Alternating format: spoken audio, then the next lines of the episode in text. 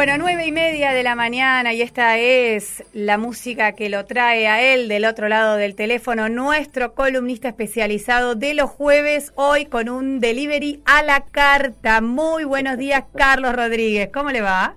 ¿Qué haces, Laura, querida Lucre? ¿Cómo, andan ustedes? Muy buenos días. Muy bien y con muchas ganas de saludarte, una alegría recibirte como cada jueves, hoy sobre todo con este jueves hermoso, soleado y linda música que te antecede, Carlos, querido. ¿Cómo estás? Bien, muy bien. Ahí está Ariel Ramírez eh, y Jaime Torres, desde un disco espectacular que tiene sus buenos años ya, pero es música esa que, que va a quedar para toda la vida, música que nos va a seguir acompañando, parte de nuestra banda de sonido. Y hoy tenemos columno, no tenemos columna. Eh, eh, no es que nos este, la metemos en lenguaje inclusivo, pero como, bueno, la capitana pidió alguna vez una columna con cosas que no, eh, hoy la trajimos. Yo no haría mucho más preámbulo y adelante, lo escuchamos. Eso es así, usted, la capitana del barco, me lanza el desafío, cosas que no, y aquí voy, sin repetir y sin soplar. La primera de ellas, una serie muy mal actuada, estereotipadora, ramplona, que se estrenó hace algunas semanas a través de la pantalla de Canal 13 y es la 1518, un relato coral casi de patchwork en torno a la vida de una villa, o como le gusta decir a ciertos sectores del poder político y mediático porteño, barrio de emergencia. Por eso van a oír que la Villa 31 no la nombran más así, sino que la mencionan como Barrio 31. El caso es que el culebrón producido por Polka no es más que un cúmulo de lugares comunes y merodeos respecto de los sentidos y las vivencias de la gente que vive en un lugar que aparece retratado en cámaras de alta definición como un espacio permanentemente hostil en la nocturnidad y casi agradable durante las horas eh, diurnas. Cada vez que me topo alguna escena recortada en las páginas de memes audiovisuales tipo EAMEO, que recomiendo fervientemente, busquen en Instagram como arroba EAMEO, me quedo con la sensación de estar viendo una producción a medio camino entre el cine hindú, pero sin la pericia sonora de los realizadores de Bollywood, y un eterno ensayo filmado en clave me como las heces y a la espera de que lleguen los que van a poner el cuerpo de verdad.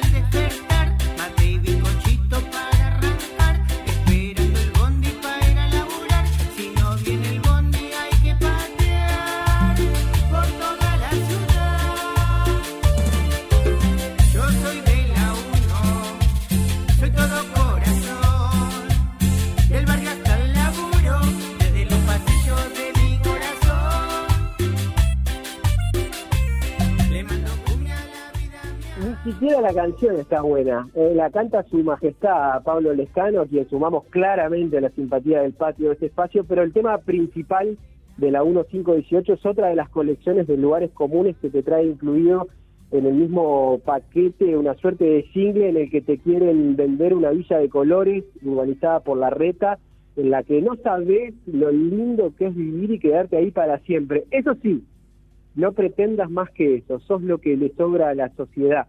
Si querés podés salir durante el día, trabajar en mi casa, venís, limpiás y te vas. Por supuesto, te pago lo que quiero, como quiero y cuando quiero. Mientras tanto, yo disfruto de las mieles del mismo colectivo, pero desde otro estante. Ojo, te concedo un derecho para que no digas que no soy caritativo. Vos quedate arrodillado allá abajo, quietito, sonso, apichonado, con la lengüita afuera y esperando. Capaz que alguna gota de miel se derrama y ligás ese par de zapatillas que ya no uso más después de haberlas gastado caminando viajes por ciudades que jamás os vas a conocer, comido en restaurantes que cocinan cosas que no sabes ni que existen, o llevado a mi hijo a la escuela mientras los tuyos se pelean para ver quién va sentado sobre la montaña de basura que carga el carrito con el que te manejas por la ciudad. Y ojo, no me entorpezcas el tránsito porque te toco bocina mientras eh, lo escucho a la pegue por la 100 dándome ese catecismo de millonario que tanto me gusta, ¿no lo viste? Dice que todos son sus propios dioses, que todos se salvan solos, que el camino está en vos, que si no lo encontrás la vuelta es porque te inventaste una nueva excusa. Es un encanto de comunicadores y hay tantos.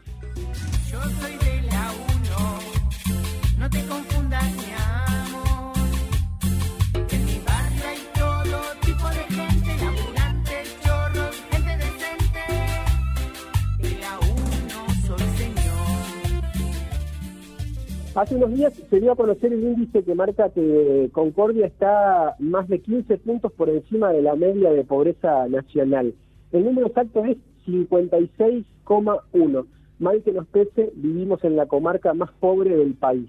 Como ciudadano común se me congela la sangre por el solo dato.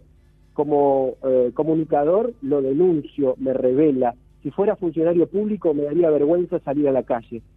Venite, Polka, y cuando quieras romantizar estos barrios de acá unas pocas cuadras del centro, donde la única señal de poder es el narco, ahí donde la gente monta sus ranchos de cachetes sobre la osamenta que algún frigorífico les revolea por la cabeza. Dale, dale Canal 13, decime que está buenísimo vivir ahí mientras me discriminás porque me gustan las zapatillas de colores o me compro un supercelu con el plan social o te reís porque tengo la antena de DirecTV montada en la chapa de cartón. Eso sí, no te olvides nunca que vos también, también estás quietito, sonso, apichonado, con la lengüita afuera y esperando que alguna gota de miel te moje los labios.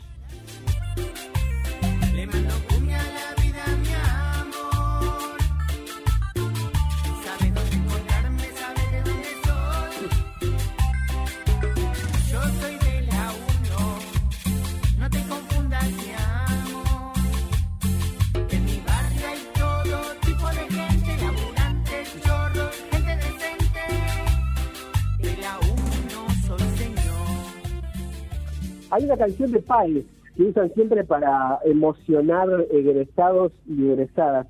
Cuando se va terminando la noche, largan brillantes sobre el mic y todos lloran al ritmo de recuerdos que no voy a olvidar.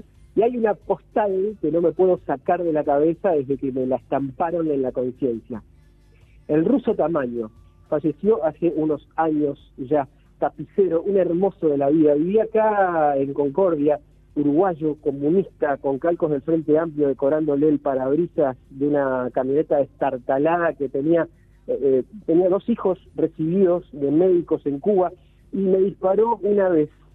La izquierda, cabrito, trabaja 24 horas por día, pero la derecha trabaja 48.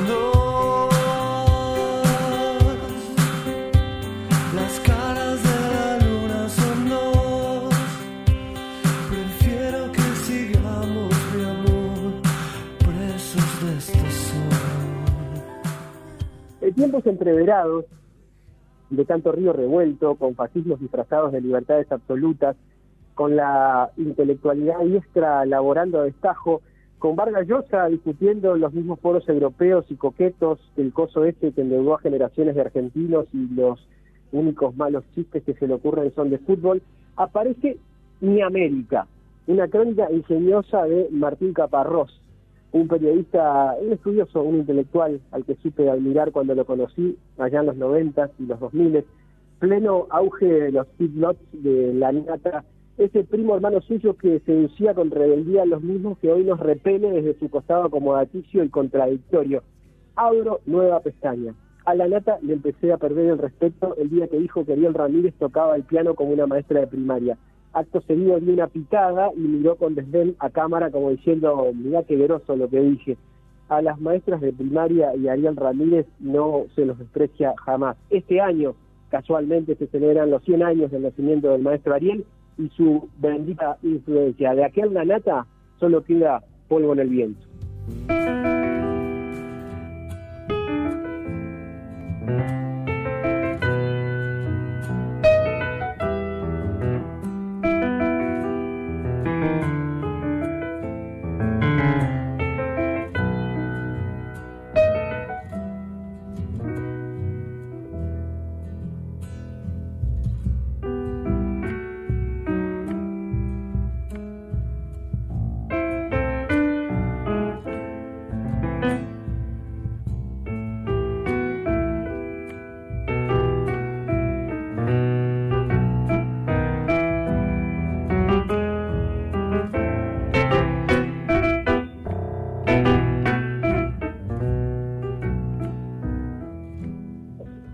Volvamos a América. El tipo acierta en el vocablo, se inventa un término para dejar claro que el tratado es sobre la América donde la ñ, la letra ñ, está presente. No aparece en Brasil, no aparece Brasil, que quedará obviamente para, para otro capítulo. Eh, si bien tiene pasajes interesantes, a pesar de su acento afectado por las comodidades de San Isidro y las suavidades europeas, obviamente las de su autor, Martín Caparrós, eh, el tipo desde su actual residencia española teoriza sobre la América castellana y se encarga de dejar claro en cuanto a entrevista dado que el libro funciona en ciertos aspectos como un contrarrelato de Las venas abiertas de América Latina de Eduardo Galeano. Y hay que tener un tupé para creerse estar a esa altura. En perfecta oposición habla de la época de la culpa al rastrear el análisis sobre los pueblos originarios y se dedica a denostar el slang, el acento callejero del trap. Lo menciona claramente como esa porquería en que se canta el trap. Le sucede la peor de las rengueras que puede tener un intelectual y es cerrarle las puertas a la curiosidad por lo que no le gusta o no conoce. Mala consejera, la posverdad, que hace sonar pacato y lo peor, sobredosificado de mala información. La macana es cuando la difundís.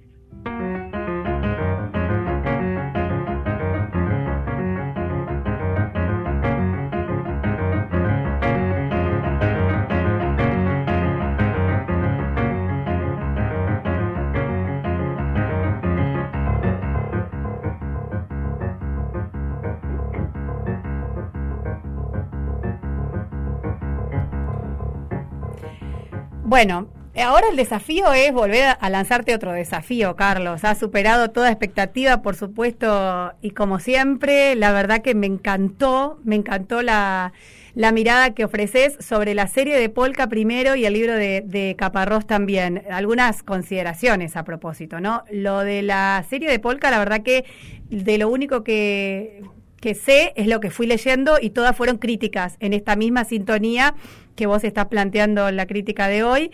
Y sobre el libro de Caparrós, bueno, me permito eh, dejar abierta la opción de leerlo porque había leído hace algunos días justamente una crítica muy profunda y, bien extensa del libro que lo planteaba desde otro lugar, no tan crítico como lo planteaste vos. Así que me parece que hay que leerlo, ¿no? Hay que leerlo y sacar nuestras propias conclusiones. Pero está muy bueno tener como, perdón, cierro con esto, digo, tener como esta advertencia y, posicionarnos en este lugar a la hora de leerlo, ¿no? Bueno, nos vamos a, podríamos llegar a encontrar con esto y que cada una después saque sus propias conclusiones, obviamente. Obviamente, esto no es una sentencia ni mucho menos, es una visión absolutamente subjetiva eh, de lo que de, una pieza de arte, de un objeto de arte, un objeto cultural, como en este caso puede ser un libro. Eh, nada, es mi, parecer y quería dejarlo eh, sentado por acá y lo vinculé desde, ese lugar. Es, que está está muy muy atinado, me parece que, está bueno también, así como las críticas literarias en el buen sentido, las, las, positivas, digamos, te dan ganas, creo que las entre comillas del no como esta también, ¿no? Porque una dice, bueno, a ver, ¿Por qué a Carlos le parece que América va por este lado? Lo voy a leer, me voy a fijar a ver si coincido, si no coincido. Creo que con lo de las series de Polka van a coincidir todos. No, leí una sola crítica positiva de esa serie. ¿Sigue estando al aire, de hecho? Sí, está al aire. ¿Está al aire? Sí, yo vi un solo capítulo y sí. Y, la cancelaste. Era tal cual las críticas, tal cual las actuaciones y de lo que trataba. Mauro coincide también. Mm está armada como una novela, entonces mm. este, creo que está de lunes a jueves, entonces no, es un capítulo por semana y tiene eh, varios más por, por estrenarse todavía. Sí, pero seguramente la van a... Digo yo que si no ha, no ha tenido... Sí, buenas críticas va a durar poco. Que, que, que, se esperaba, ¿no? Era el lanzamiento de la ficción en Argentina después de la pandemia y ah. demás, y no, no fue el mejor producto que con el que empezó la ficción argentina. Qué bárbaro, ¿no? Con esto de, seguir romantizando la pobreza, eh, parece que no aprendemos en Argentina que forma parte de, nuestra sociedad y cuándo vamos a empezar a ver, por ejemplo, pero me pensaba mientras te escuchaba, ¿no? Ficciones que hablen de lo difícil que es vivir en los barrios ricos, con delincuentes de otra índole también en esos barrios, ¿no? Claramente, claramente. Eh, leí una declaración muy atinada de Lucrecia Martel, que es una directora sí eh, amamos todos, creo, es directora de La Ciénaga. De hecho, hablamos de ella hace algunos episodios cuando eh, conversamos con su pareja, con la cantante Julieta Lazo, y dijo eh, Lucrecia, muy atinada ella, me gustaría ver una serie producida, una serie villera eh, hablando sobre la clase media argentina. Claro, exactamente. Creo que desde, desde ese lugar también pensándolo, a, veces todos creemos que los peores lugares para vivir están en los que visiblemente se ven que están peor, pero hay tanta cáscara para, para rascar y para, para quitar que, no, situaciones horribles hay en todos lados. Carlos, un placer como cada jueves. La verdad que mm, feliz por este delivery a la carta de, de, pedidos y desafíos. Por supuesto, eh, has llegado al lugar donde pensaba que podía llegar y mucho más, como siempre. Así que ahora Ahora me queda el desafío de volver a lanzarte algún otro desafío en algún momento, pero que surja, que surja espontáneamente. Claro, claro, ya irás diciendo. Hasta el jueves que viene, Carlos, un abrazo enorme. Abrazo a todos por ahí. Chao, chao. Carlos Rodríguez, como cada jueves, con su crítica cultural. Hoy, la columna, el columno, con lo que para el cronista, las cosas que no van.